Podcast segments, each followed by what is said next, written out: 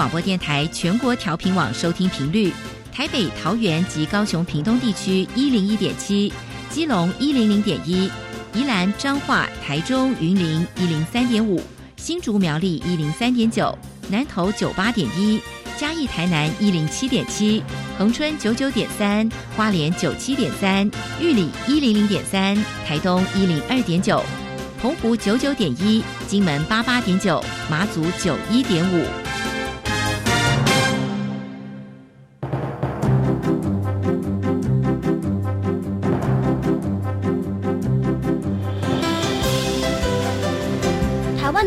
要怎么做，才能使孩子面对未来的社会呢？当我们期待学习者改变的同时，也期待教师的教学方法跟着改变，家长的观念也一起改变。一起携手，协力同行。于林校长带您探索自发互动共好的十二年国教新课程，听见台湾教育的改变。欢迎收听《国教协作向前行》。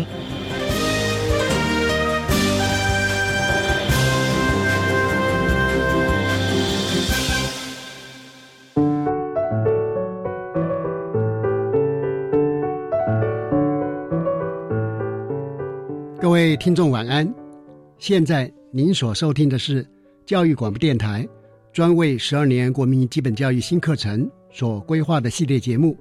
这个节目固定在每个星期三晚上六点零五分为您播出。我是节目主持人于林。今天的节目主讲的题目呢是统一入学测验考试素养导向的题型。那当然，这样的题目呢，最适合的呃来宾呢就是。技专校院入学测验中心的林尚平执行长，我们特别请执行长到电台来跟大家分享。我首先为各位介绍一下执行长，林执行长现在是技专校院入学测验中心的执行长，他是美国密西西比州立大学教育心理系工业组织组的博士，目前也是云林科技大学的企业管理系教授。林尚平执行长您好，主持人好，以及各位听众大家好。好的。我想，我们台湾的社会大众也好，父母亲师生等等哈，每当入学制度有一些调整跟改变，大家呢就要加倍的关心啊。那一方面呢，当然可能家长或老师他们祈求的是一种公平性，那但是我们也知道，随着时代跟世界改变的这么迅速哈，那整个测验入学的制度，它也必须要一种前瞻性跟进步性啊。那是不是麻烦啊林尚平执行长？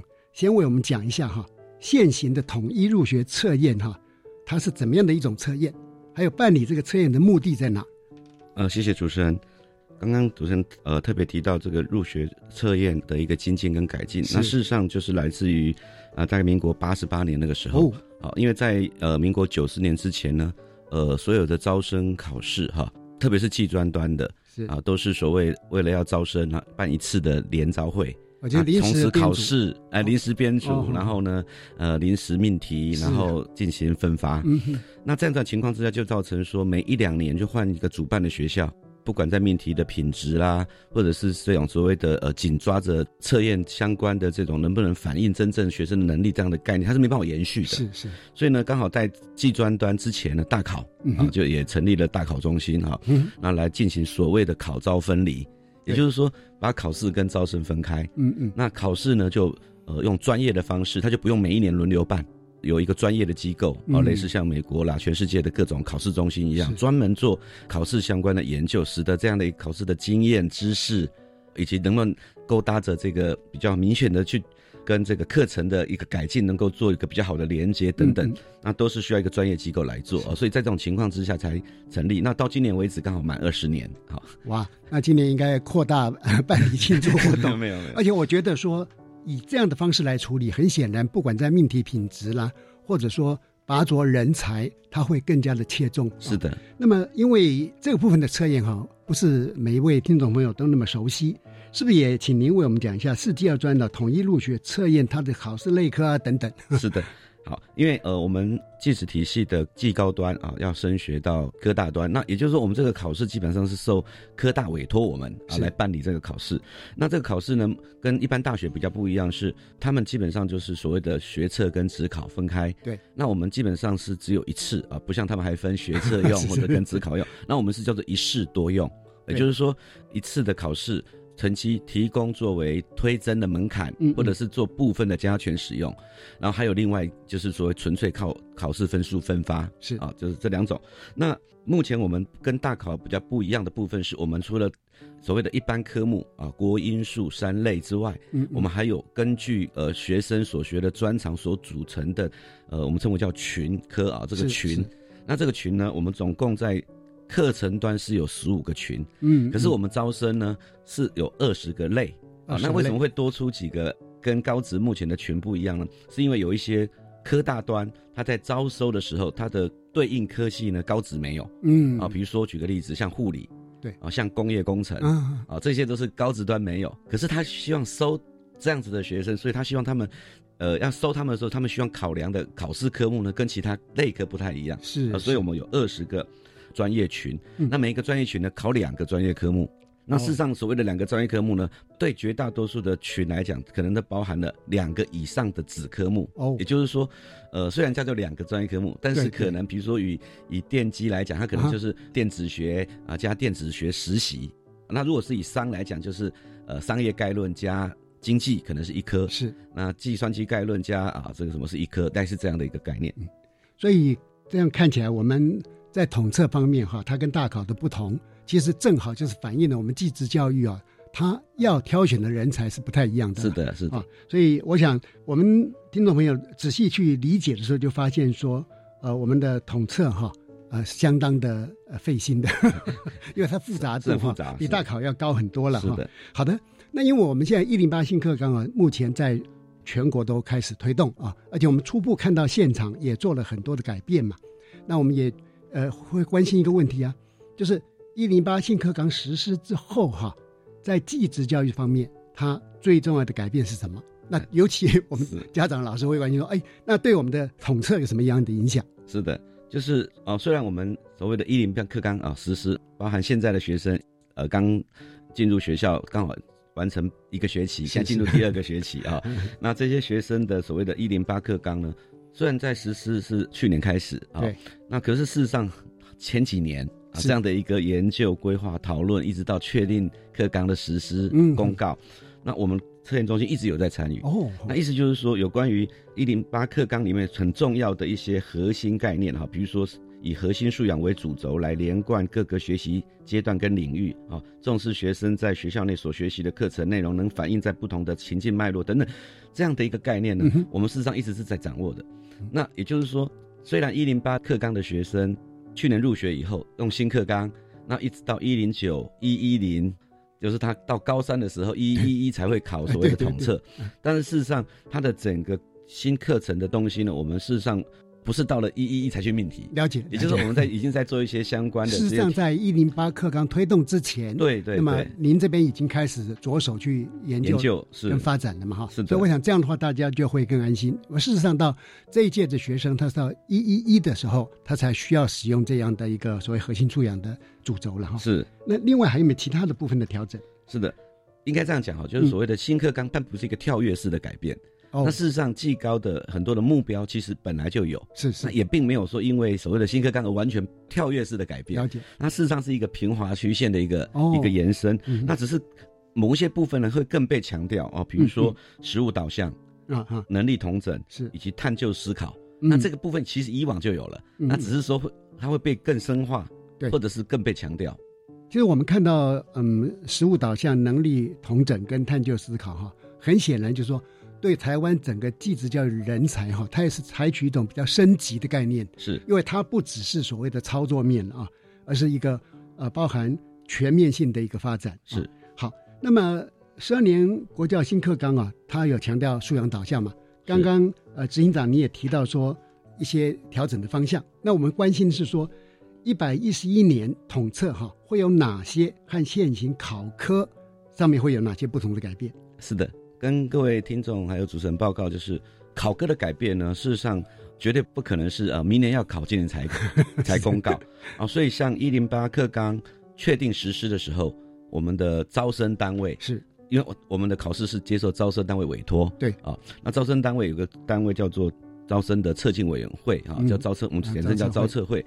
那么当时就演绎了新课纲的变化，确定了一件事情，就是说，到底我们所谓的技专的考试，除了国音数，还有这个专业科目，有哪一些东西会因为课程变化而必须改变考科的？是。那么在去年呢，随着这个一零八课纲的学生入学呢，呃，事实上已经公告了，就是经过对比以后发现。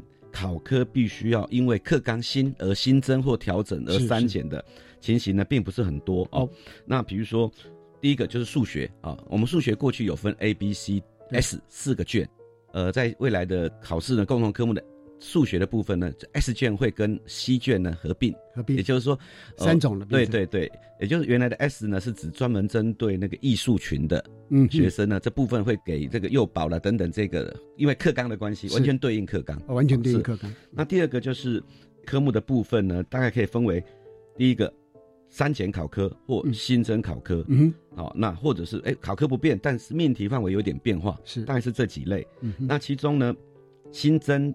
一科的有三个群类啊，比如说电机电子群里面的电子、电机类、资电类，还有影视类啊，它是新增一个科目。是，然后呢，动力机械群新增两个科目。嗯，那有两个群，也就是工业工程跟家政生活应用类呢，哎，反而是减少一个科目。哦，这个部分呢，呃，事实上在去年呢都已经公告，而且在我们招测会的网站，还有我们测评网都有，供大家参考。我觉得这个部分，不管是亲师生啊，包含我们的。老师跟孩子呢，可以不必过度担心。为什么？因为刚刚执行长已经讲过，这完全是对接我们新课纲的科目了。所以不管是增也好，删也好，或是范围的调整，它都是有所本。简单的讲，就说师生他只要在新课纲的架构之下去进行学习，其实对他的升学呃不会有所谓的不好的影响。是的，事实上是完全是接轨的哈。是的。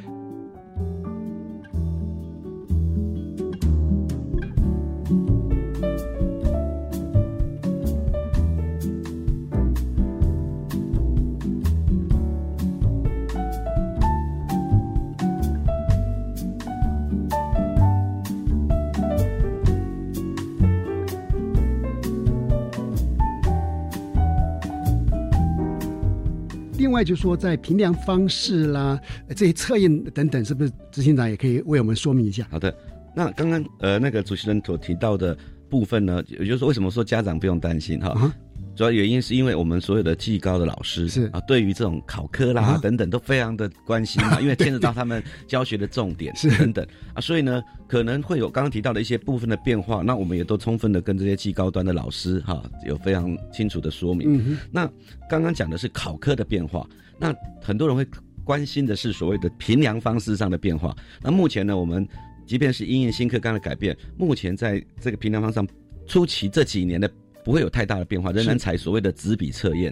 好，那这个施测的题型也是分为所谓的呃选择题跟所谓的非选择题。是。那目前呢，我们的非选择题的部分呢，基本上并没有太大的变化。嗯那。正在研究一些新的东西啊，比如说举个例子，像大考那边有公告一些叫做呃选择题跟填充题混合式的那样子的一个方式。目前呢，我们并没有这样的一个规划在机制体系里面。那呃正在研拟了哈，因为这个研拟也包含要待会会提到，就是可能会会做一些呃研究。那研究完以后去测试，测试完以后再来公告啊。所以这部分呢。目前为止并没有太大的变化。那考试的时间呢，跟以往都是一样的，也就是考试的科目呃数量以及时间，还有考试的方式，原则上都没有变化。是，我想这样的话呢，我们呃社会大众可能对这个就会更安心啊，因为任何的变化都会在事前先做一些探索性的研究，而且会实际去试测，试测完之后再做一些检讨分析。真的要做的时候，还会先在我们的网站上做公告哈。所以我可以再补充一点哈，就是说像这样种比较重大的改变，以往可能是到了高二哦才被告知说啊，明年我们会有哪一种什么呃科目的减少或者是科目的改变。那这个从一零八课纲以后，这样的模式呢已经被确认了。就是说刚刚特别提到，假设我们要改变某一种选择跟比如说非选择混合的，嗯。那我们绝对不会针对已经在上学的学生做改变，而是这先公告以后，让未来入学的学生事先知道，他三年后会面对这样的考试。哦，哎，但我想这个是一个非常重要的核心精神，也就是说，不要入学以后，他都已经念了一年，才告诉他说，哎，再过来一，嗯他要考试的时候才改变，嗯。而是在入学前。对了解，因为整个我们统测的方向哈，是希望引导孩子做更棒的学习哈，呃，并不是要来为难他们哈的，。是的，那接下来哈，就是我们会谈到一些命题的趋势等等哈。我想请林尚平执行长就看状况哈，只要不涉及机密的，能够公告的就尽量讲哈。好的。那是不是我们先来谈一下统测未来的命题趋势？好的，大概是这样。所谓的“一一一”开始以后，我们都呃完全叫做新课纲了哈。对对，那这个配合这个新课纲的素养导向的一个试题呢，在整个我们测验中心的一个呃应用上呢，大概可以分为有三个主要的特性或者叫做特色了哈。嗯第一个大概就是所谓的测验目标。嗯那所谓的测验目标呢，我们基本上是界定在我们的测验目标呢，能够具备学科还是有主体性，哦哦，但是呢，也含有所谓跨领域能力。意思就是说，我们不会去公告一个科目叫做跨领域的考试，不会，哦。哦哦它基本上还是学科主导。是。那只是在里面呢，会含有所谓跨能领域能力这样的一个概念啊、是是，这个主要是也是新课纲一个很重要的一个精神啊、嗯就是说，启使学生能够运用各领域习得的能力，解决情境中的问题，嗯。也就是系统化思考的能力。呃，由于大型的升学考试哈，虽然还是分科的测验，在设计含跨领域连结同整能力试题的时候，我们的测验目标还是以该学科的能力为主体。哦哦，我举个例子啊，是，比如说我们的国文，嗯啊，当然国文它就是一个国文的学科主体。呃对，对可是所谓的跨领域能力呢，其中可能包含运用到，哎，他在用呃语文的理解跟表达的时候，同时能够结合了，比如说图表的运用。嗯，那图表事实上是传统是属于数学类的，对，OK。那事实上这就是我们讲的学科是国文为主体，那利用语文的阅读理解来解读这个所谓的图表，同时还能够理解之后还能够表达。啊，嗯啊，就是说这个对。是这样的一个概念，啊，这是所谓的测验目标的部分。是是，那在题干设计的部分呢，嗯呃，嗯我们的界定叫做所谓在适当的情境中来解决问题，也就是说在题干设计中来提，我们会提供啊，部分适切的资讯、适当的情境，来评量学生呢，哎，能不能转换跟应用该学习阶段所具备的这个问题的能力啊、解决问题的能力。那意思是什么呢？有部分的资讯，我们不希望学生去背诵。对对 OK，因此我们会在题干里面去设计提供给他，但是他要利用我们所提供的这样的资讯来作为问题解决的一个思考的一个呃线索。对，OK，其实很多家长哈或老师说，哎呦，那现在这个试题阅读量这么大，事实上呢，这反而是对学生一种能力的贴心呐、是因为如果我今天给的资讯很少，就是变成你要背，你没有背过你就不会。是现在呢，我们提供大量资讯，甚至于包含图表、情境，让你去看，让你去读，然后从这里面你去做整合分析等等，然后再来应答嘛，哈。是的所以其实这种，呃，一方面是当然阅读很重要啊，可是更重要的是说，让孩子可以不需要去死背嘛，而且这样评量出来的东西当然是高层次的，而不是一种所谓背诵性的东西哈。那当然，这种改变哈，我想方向真的是很棒，而且也符合全世界的一种评量的一个潮流嘛哈。但是我们有有一些观念说，诶，那你素养导向的试题阅读量这么大啊，评量层次又比较高，诶，那这样会不会让我们的学生啊啊写不完，来不及看？这方面不知道说，呃，您这边的考量是什么？好的。呃，我想这个部分就是呃，很多人不断的问我们这个问题哈，所谓阅读量大到什么程度？啊是那跟主持人还有我们听众报告，啊，我们基本上考试时间，大部分的考科都是九十分钟对啊，有当然有部分比较呃，像这个数学它的时间啊、呃是八十分钟等等啊，就是大概都有所谓时间限制。是是所以我们在命题的时候，可能呃我们组这个题卷的时候，基本上就是以这个所谓的时间来做考量的。嗯嗯嗯，好，那第二个，我们的题本基本上就是有页数限制，我们也不可能无限制的。以前是八页，那我们把它扩充到二十四页，这绝对不可能的。的因为因为第一个，它的这个时间就是有限。对啊，所以所谓的阅读量大的概念，主要是呃我们刚刚提到的世切的资讯，了解哦，并不是说哇无限制的一个长篇的一个一个呃我们称为脉络资讯，了解而是会截取式的。哦，那第二个呢，我们会事先测试过，哎，这样的阅读的速度跟量，OK，基本上会不会是超过？也就读完正常的速度，读完以后根本就来不及回答。是是是那这时候我们都会事先去做测试。嗯，所以这种是预预先做测试，我相信对于整个题目的调整呢，会有很大的注意。是的，嗯我们呃以前几年，其实所谓的素养导向呃这个概念哈、并不是因为一零八课纲才有的。嗯，那事实上本来所有的我们的现场教学以及我们认为测验应该来协助引导教学这样的一个概念，本来就应该朝这个方向的。对，因此，我们其实前几年我们的国音数有部分的题型就已经慢慢朝这个方向在做改变。哦，那这个改变出来的原因就是像刚刚主持人讲的，就不要死背课本的内容，然后只是等着有没有我背诵的题目出现，是然后我去回答。嗯嗯 OK，因此我们就陆陆续续每一年的题型呢，都做了一些这样的一个设计。那以一零八课纲呃一一零七统测来讲，我们大概有三到四题就有类似这样子的东西哦。呃，一般的大众呢，在看到这种题目的时候，都会直觉说哦变难了，乍啊或者是哎乍看之下就变难了，或者觉得说哎呀学生一定会考不好。啊哈，结果呢，我们实际上测完以后的统计结果告诉我们，其实我们的学生真的很棒。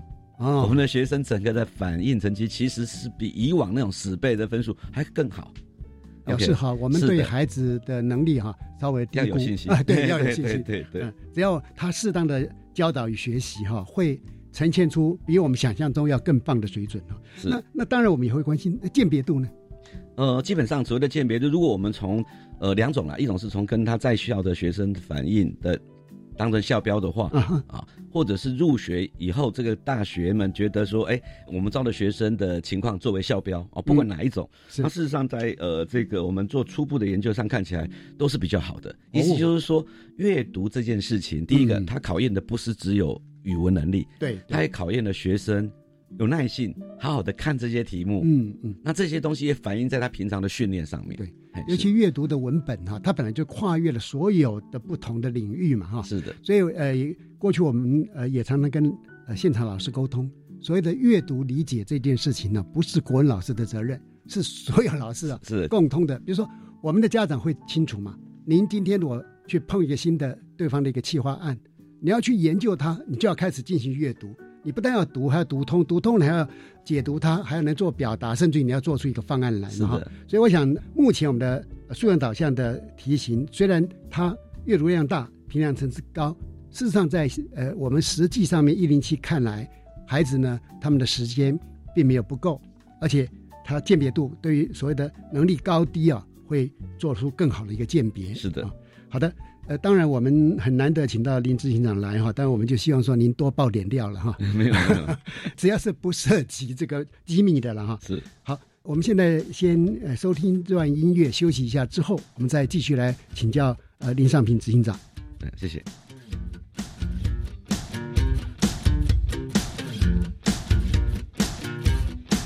Oh my god, action, hurry up，氧气不够，快速给 action, hurry up，花俏不够美丽呀 action, ready go，活力不够力高哇 action, ready go，无三测验哪个人你比个测试啦？快笑一个，你说好吗？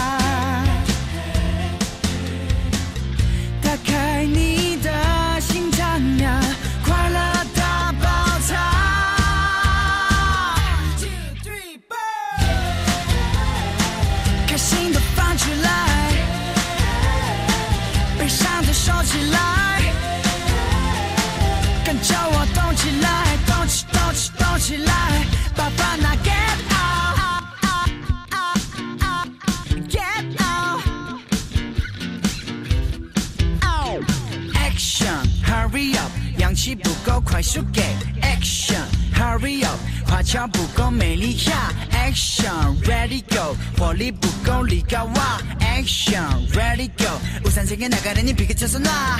快笑一个，你说好吗？打开你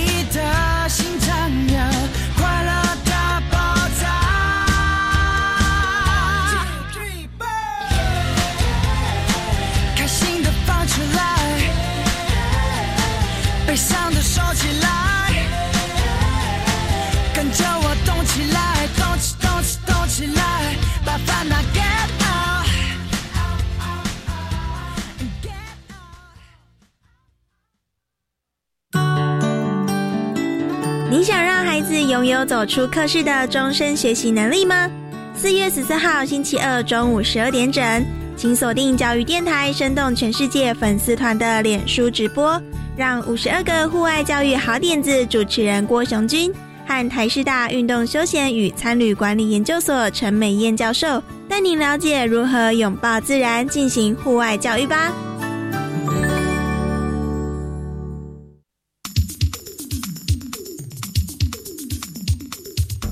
大家好，我是教育部资讯及科技教育司司长郭伯成。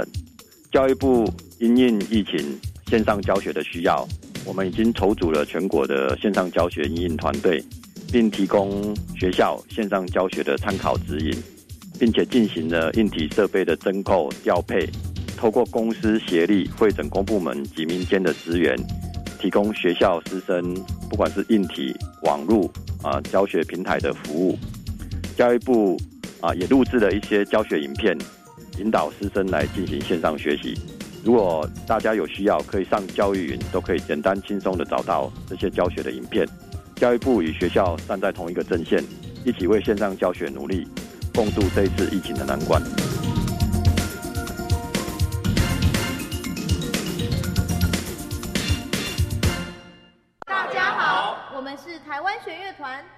我们都在教育广播电台。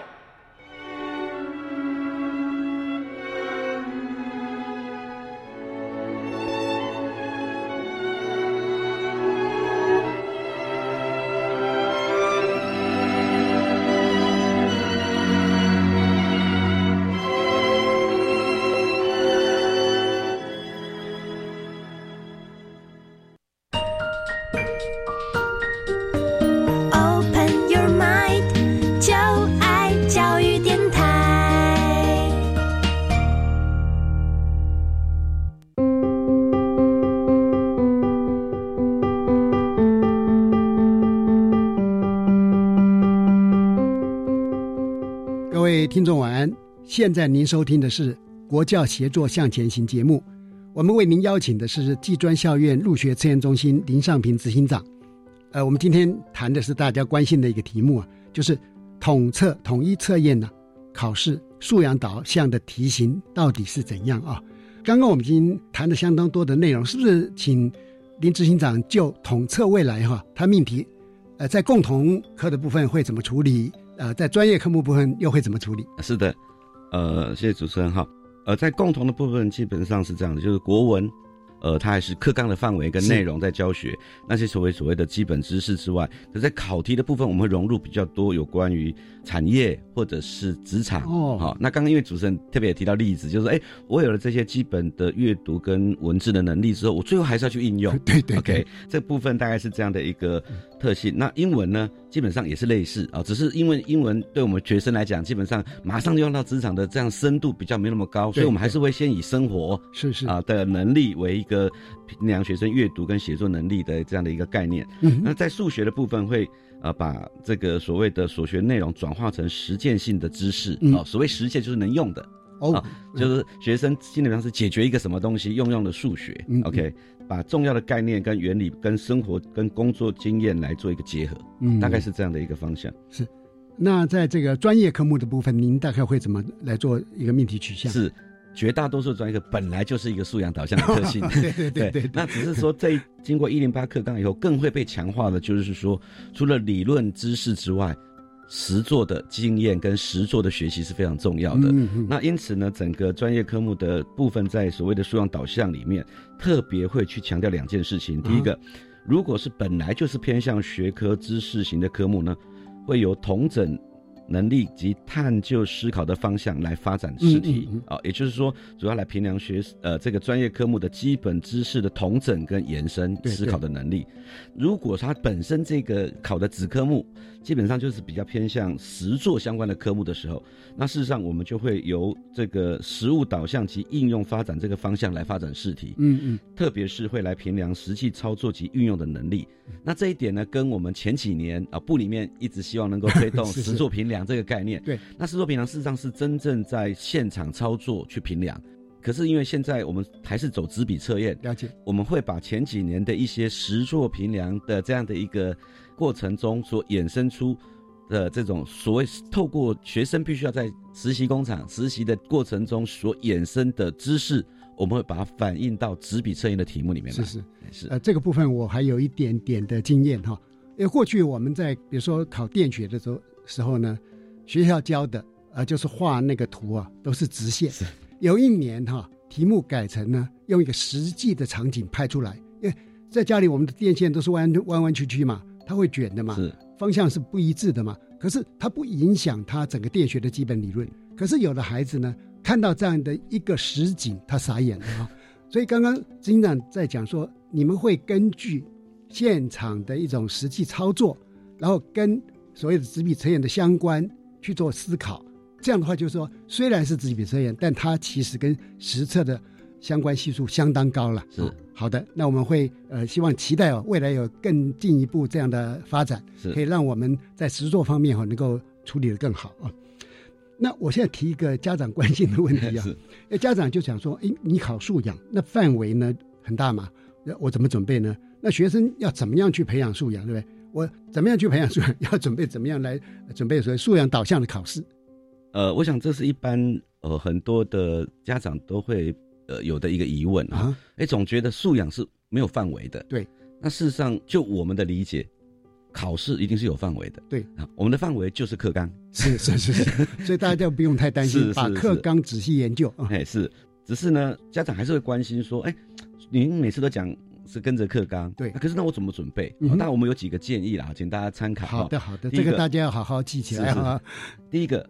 基础知识仍然是必要的，嗯，好，意思就是说，我们的统测基本上是依据课纲，嗯，那在施测前一定会有一个根据课纲的一个命题范围啊。那这个素养导向呢，多彩情境式的设计，乍看之下好像没有范围，那事实上实为是评量同整跟应用的基础概念。意思就是说，建议学生或者家长或老师啊，还是要协助学生去掌握课本内的基本知识。是，意思就是说，我们一份题本下来。会有部分深度比较广的延伸的跨领域或者是整合，对，但是还是会有部分范围是比较窄的，是。因为你不可能整个题本全部都是这个样子哈，所以我想这是第一个提醒我们家长，嗯，这个蛮重要的。哈，就是基本知识不是因为这个概念好像就无从准备哈。第二个就是刚刚提到，因为是素养的概念，我们会提供资讯。嗯，会提供一些图表啊等等，然后会也就是延伸了他的题干的这种长度哈。嗯，那因此呢，学生的培养上怎么去面对这样东西？像刚刚于翔讲，呃，突然慌住了哈。那意思就是说，你平常习惯上就可以了。所以呢，要学建议学生平常呃能够善用阅读的策略啊，培养这个阅读的耐性。也就是说，平常就要养成这个习惯。对，呃，比如举个例子啊，刚刚提到主管交代一些东西。都不想听，只想问问啊，你就直接告诉我怎么做就好。啊，这个这个其实，我想在业界很多主管都会觉得说，常常觉得说好像新人很难带，就是因为这个原因哈。那其实我们的课纲也是希望能够引导，让将来的这些业主好用人，比如我们人才是有这样的能力的哦。那因此，这样所谓的阅读的耐性呢，要特别的提醒，就是说，未来的试题呢，会减少直观性作答的题目，也就是说那种一看题目就知道答案那种的，对啊，会减少。那因应着整个题干的设计，会使试题数增加等等，所以学生呢作答时要能够掌握要点，耐心阅读，并能够经过同整分析等等来推论哈。那因此这样子的一个习惯，如果你是第一次啊，比如进到市场第一次看到这个，你就会傻住了。对，所以他平常就可以多练习。培养这样的阅读能力啊，不要害怕这样的东西。那这样我们给的时间绝对充足的，学生在有耐心的把它读完。因为您刚刚讲到这个阅读策略哈，其实这些年哈，我们从小学开始，很多学校都非常重视，在培养孩子的阅读理解能力。是，那么甚至于对他们做阅读策略指导。那以呃普通型高中来讲哈，很多学校他们在校定必修课程或者是多元选修课程里面，也会专门开设有关阅读理解方面的一些课程来指导哈。是，这都是能够否这样的一个方向。是是。好，那是不是还有其他我们需要注意的？那刚刚提到的就是说，其实平常的阅读并不是阅完读把它背起来，那看看你会不会刚好遇到这个题目？对，绝对不是这样。啊，阅读其实是来让你养成这个习惯。培养这样的一个模式，并不是说我们传统认为说阅完读就是记的那一篇文章，然后等着看有没有这种题目，嗯 绝对不是这样子的哈。那第三个呃，就是说，因为我们有专业科目哈，对，那在专业科目的部分上面提醒的就是说，除了我们的理论的课内里面的内容之外，可以延伸加强这个所谓课外阅读的多元性。嗯，以及养成这个跨领域思考的能力哈。那特别是专业科目哈。对，过去我们都是单科学习啊，一个科目一个科目一个科目一个科目。是。那事实上，科目跟科目之间有连结关系，因为你要运用的时候，必须 A 加 B 才能够运用。的确是这样。那过去呢，我们因为是单科考试，单科范围，配合整个一零八课纲的一个导向，我们的科目科目之间如果有连贯，然后去应用解决的时候，那刚好又是在我们命题范围内的，我们就会做这样的一个整合。现在哈，整个呃世界上所需要的越来越多的能力是需要有跨领域的能力了。是，那甚至于在我们现在技术型高中里面，他们很多的选修啊，它可以跨类科的选修，甚至跨校选修等等哈。是，都是符合这个概念。尤其呃，刚刚执行长讲的这个部分，很显然未来的测验方向啊，会把理论跟实物啊，或者说把知识跟实作，它慢慢会做一种整合跟是呃结合哈。刚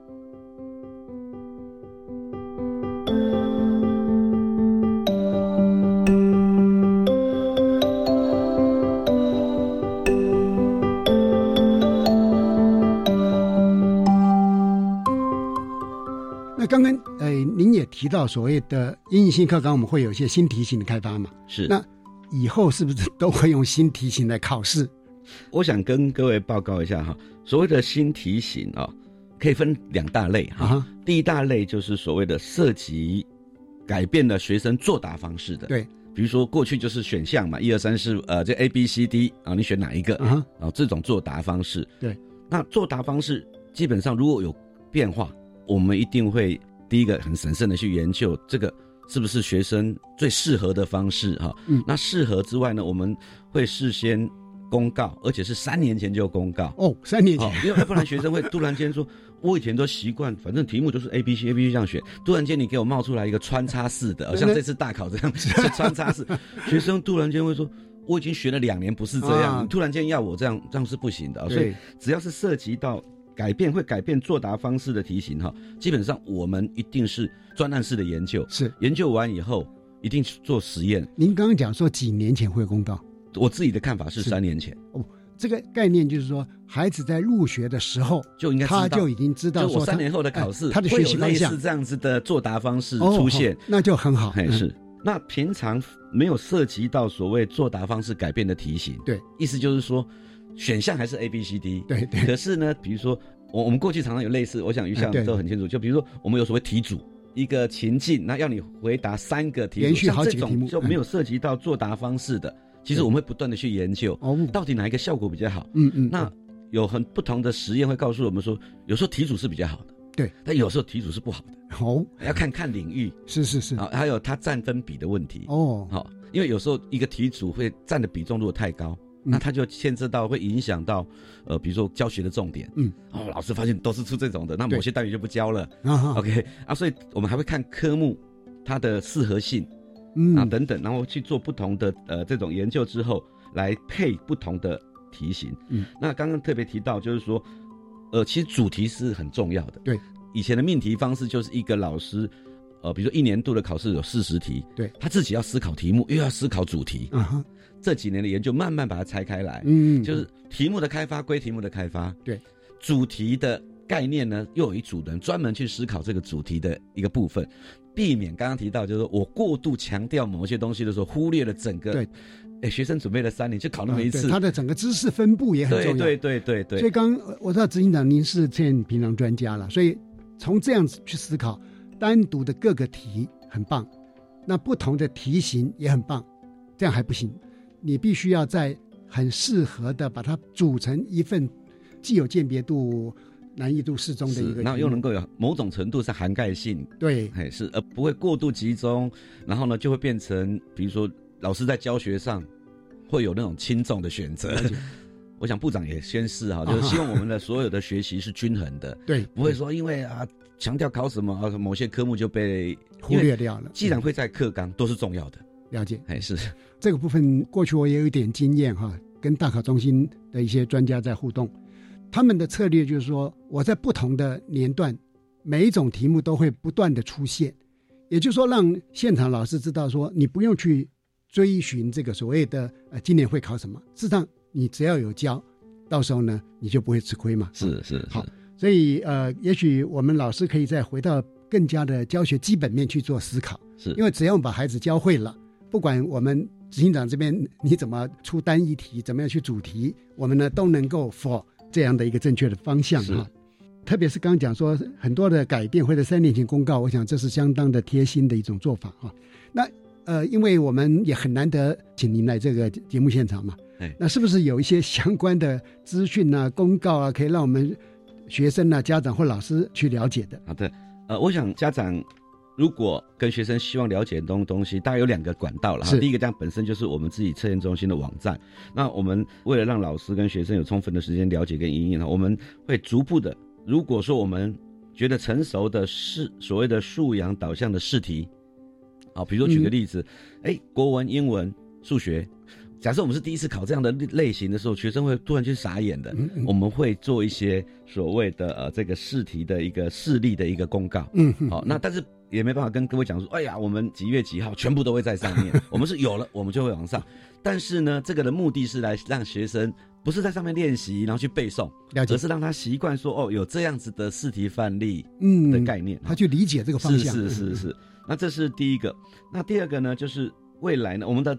网站内信内容还蛮多的了哈，其中包含了过去的各种考题的分析啦，还有这个相关的数据啊，我们都会公告在我们网中心网站上面的公告资料专区哦，都会有这方面的资料，特别是有关于非选择题，嗯，也就是说，哎呀，比如说设计要画图啊，那怎么样画才会得高分？对，那我们事实上都有公告所谓的佳作啦等等示范，哎，为什么他得高分的这种群组，大概他所表现出来的是什么哈？我想这个类似像大考一样，比如说作文得高分的，它就有一个得高分的这个内容提供大家去参考哈。嗯嗯。我想这个大概就是呃，我们家长们如果有兴趣，可以多使用这个部分。那这个如果说是网址的部分，我想各位只要用 Google 啊，再打我们统测都会出现。OK，好。诶，因为很难得邀请到林尚平执行长来我们的节目哈，是不是也请您很简短的做一个总结？好。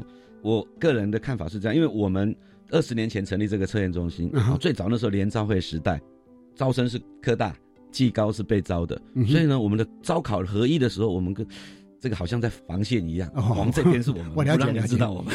OK，那我们的教授其实真的跟技高端的一些了解有没有落差？嗯，应该多少是有落差。是。那我们这二十年来逐步在调节这个概念，所以呢。素养导向这样的一个发展下来我想呃跟各位家长或者是同学们要讲的就是第一，相信我们技高现场端的老师。是，他们一定会很认真的对去做好他的教学，那我们也会不断的跟他们对话。素养哎对话，嗯。啊包含我们过去哈命题很少有机会让技高的老师有参与我们命题的一些研发讨论，对，可这几年都在做一些改变，是是是，那所以他们能够相当充分的掌握我们呃所谓刚刚提到素养题型的发展啦、视力啦。等等哈，那所以呢，我我自己的总结是，请相信我们技高端现场教学的老师。好的，OK，哎，我听完您所说的哈，我愿意相信您。呃，今天非常感谢林尚平执行长来这边跟听众朋友分享。呃，林尚平执行长晚安，晚安。好的，接着请您收听由白天主持的小单元课纲交流道。老师、同学、家长们请注意。关于十二年国教新课纲的疑难问题与解答，都在课纲交流道。大家好，我是白天。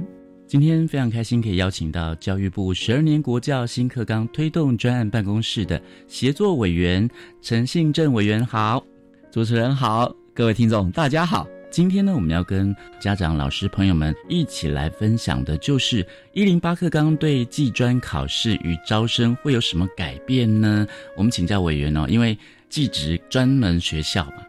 技术型高中，很多人都会为他自己的出路来做准备嘛。是，那有的人宁愿选择这样技术型高中，也不愿意去选高中嘛。是，所以这是我们技职的优势。是的，技专考试跟招生会有什么样的改变呢？面对新课纲，我想，呃，家长或者是老师或者孩子们，你们不用太过于担忧。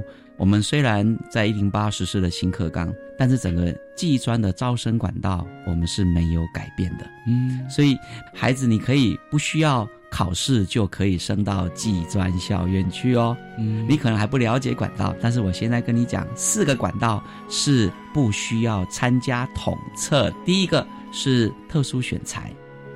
也就是说，你有哪方面的特殊才能，你不见得一定要参加统测，你可以直接报名技专校院的特殊选材，你就可以进入那所学校的系所就读。第二个，你可以参加学校的繁星，一个学校里面会有百分之三十的名额可以参加繁星，目前规划大概十到十二个名额，未来可能还会再持续扩大，你就可以按照繁星以校内成绩就可以登记学校。第三个是绩优保送。如果你听到“保送”这两个字，那就是直接升学。但是呢，你必须要具备全国赛前三名，或者是参加国际赛的储备选手，或直接参加国际赛。如果你是有这样资格，你就直接可以选择学校就读了，因为你的技术是获得大家的肯定。第四个是绩优甄审。因为每个人要拿全国赛前三名，哪那么容易啊？嗯，于是乎，你有参加专题制作竞赛、科展、创意制作，不是前三名的，你也可以报名我们的绩优甄审。甄审，所以要附带一些资料，这就是我们过去常说的备审资料。嗯，现在呢，我们在一零八课纲的孩子，你每一学期你都会记录你的学生学习历程档案，所以你会把学生学习历程档案伴随着你的。申请学校的资料往上送，你在学校里面拿到乙级制度系证照，你也可以不用参加技专的统一入学测验，你就可以经由绩优甄审就可以报学校。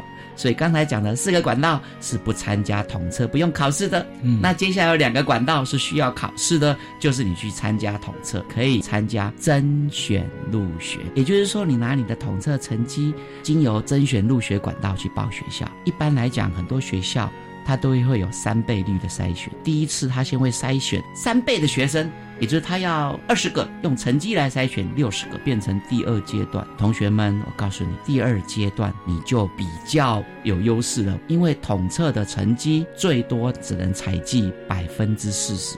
嗯，所以接下来就是你在学校的表现。所以新课纲期待你在学校表现，把你的课程的学习成果、多元表现，把它展现出来，放在资料里面。就可以进到饥饿阶段当中，你就很有竞争力了，因为你的备审的资料、学生学习历程档案这个内容要大于百分之四十的采集成绩。另外呢，有些学校会面试或者是实做。如果我的学习历程档案做不好怎么办呢？你也不用担心，我们一样可以用 PDF 档送到学校去，由学校来审查。考试两个管道，最后一个管道就是登记分发。如果你的甄选入学你没有上，你就依照成绩。进入登记分发，所以呢，一零八课纲对技专考试的招生有改变，但是考试的方式，陈信正委员讲的部分嘛，啊，是招生管道是对招生管道。那嗯，对于考试的部分，可能很多同学也会想说，我如果有证照，我就不用参加这个一般的考试嘛。是，嗯，好，那考试的部分的话，大家也不用太担心。为什么我说我不是故意告诉你说不用担心？因为考试就是考固定课程。嗯，什么是固定课程？就是全国每个同学都要学到的，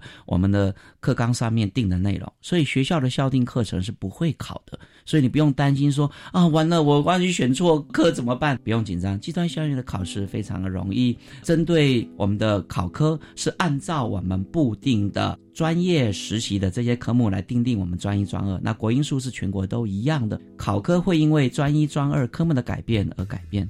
请委员针对素养考项的考。考题为我们举例说明好吗？去年有一个考题哦，是讲那个我们的春雨工厂。嗯这个春雨以前是做那个螺丝的，那以前欧洲这些厂家多喜欢跟我们合作啊？为什么？因为他只要一下单呢、啊，我们师傅两天就把模子搞定了。嗯然后呢，那个那一篇内容是考国语文，可是呢，他讲到以前我们的螺丝是论斤卖，几棍几棍的轻的不？但是现在呢，我们是论根卖，因为我们的螺丝走入白色巨塔，我们的牙齿里面有一根小螺丝来固定的，这个就是这一次在国语文的考题内容当中，你把它读完了，你不仅仅吸收了新知，你也知道我们整个的螺丝的一个历史的变化，然后你就可以作答了。所以这是素养导向考题放进来。我们有一个是乙级检定证照的改变，过去的话是你拿任何的乙级证照就可以报任何的科别。但是呢，我们在一百一十一学年度，也就是说一百零八学年度入学的新生，我们已经把我们的证照对准你的专业。今天你是车床的，拿到车床乙级，那么你就可以报机械，你的加分百分比例是百分之十五。如果你拿到的是印钱，就是印钱印刷的那个前置作业，那你来报我们的机械的，你可能只有加分百分之四，因为你比较没有什么相关。所以在一百一十一学年度的技术士证照是对准我们的升学系所，所以我们有分三个等级：十五趴、八趴、四趴。最后的改变是我们的繁星入学。因为繁星入学当中，我们在新课纲有技能领域是实习课程，所以我们把它放进去考量。过去的总成绩的比序是没有变的，接下来是专业与实习，这个也没有变。所以如果你学校在前面两个比序当中已经比出来了，就不会比到技能领域的部分。我们在新课纲有这样做稍微的升学方式的一个调整。听到我们陈信正委员来说明，诶，如果我数科能力非常强的话，我就不用担心我的这个学科考得不好，因为比序不用按照这样正常的比例来比嘛。我拥有乙级证照，我就可以填到比较好的学校，甚至是直接保送。是的，其实如果说你有证照的话，孩子其实，在技术型高中当中，我们这次新课纲有很多很好的一个发展。所谓的发展，就是老师上课会有一些改变，所以期待同学你能够多跨域选课，或者弹性学习，多选一些你比较非本科系的。我觉得会很好，因为你进到一所学校里面，你不是只有读这个科，那个学校可能有五个科，然后呢，他们会在弹性学习开很多很特别的课程，你就去学。有些学校如果有序幕，你就可以去学到如何照顾小动物，如何养，甚至如何种花，你都可以学到。未来在你整个的视野当中会有很大的帮助的。一零八课纲对于技专考试与招生会有什么改变呢？有的，但是呢，变化并不是很多嘛。陈信正委员还有什么要补充的呢？我有跟各位讲，如果您是家长，你也，呃，我要说一件事情，就是在新课纲当中，我们期待孩子能够有多领域的发展，因为我们的愿景就是成就每个孩子，所以整个的课程设计改变了非常多。不仅仅我们的国英数过去是全班一起上课，现在可以分组教学了，就是说两个班可以敲成三个班。孩子在选课当中，我们有很大的改变，我们在课程设计上面，孩子可以选择他所想要的专长，例如汽车，他可以选汽车钣金。他也可以选对高机，他也可以选电动车。也就是说，过去我们职业学校毕业的孩子成绩单都一样，但是新课纲过来，大家成绩单不一样，因为选课已经分流了，所以有很多的变化在这次新课纲当中，让老师们能够触角延伸，孩子他的跨域学习，他的视野能够广。所以家长，你不用担心，孩子一定要做升学考试的准备，很有可能他所涉猎的视野，他所准备的一些资料。甚至呢，他自己的眼光已经超过我们所求所想。我们对孩子多陪他，给他自信，多期待。真的是术业有专攻啊。技术型高中的孩子们呢，你们要尽量集中在你最强的部分。那当你拿到乙级证照的时候，你就可以直升了哦。那这个时候你就可以美梦成真。是，好棒！非常谢谢一零八课纲教育部十二年国教新课纲推动专案办公室的协作委员陈信正委员跟我们的分享，谢谢您，谢谢主持人，谢谢各位听众，拜拜，拜拜。我是白天课纲交流到，下次再见喽。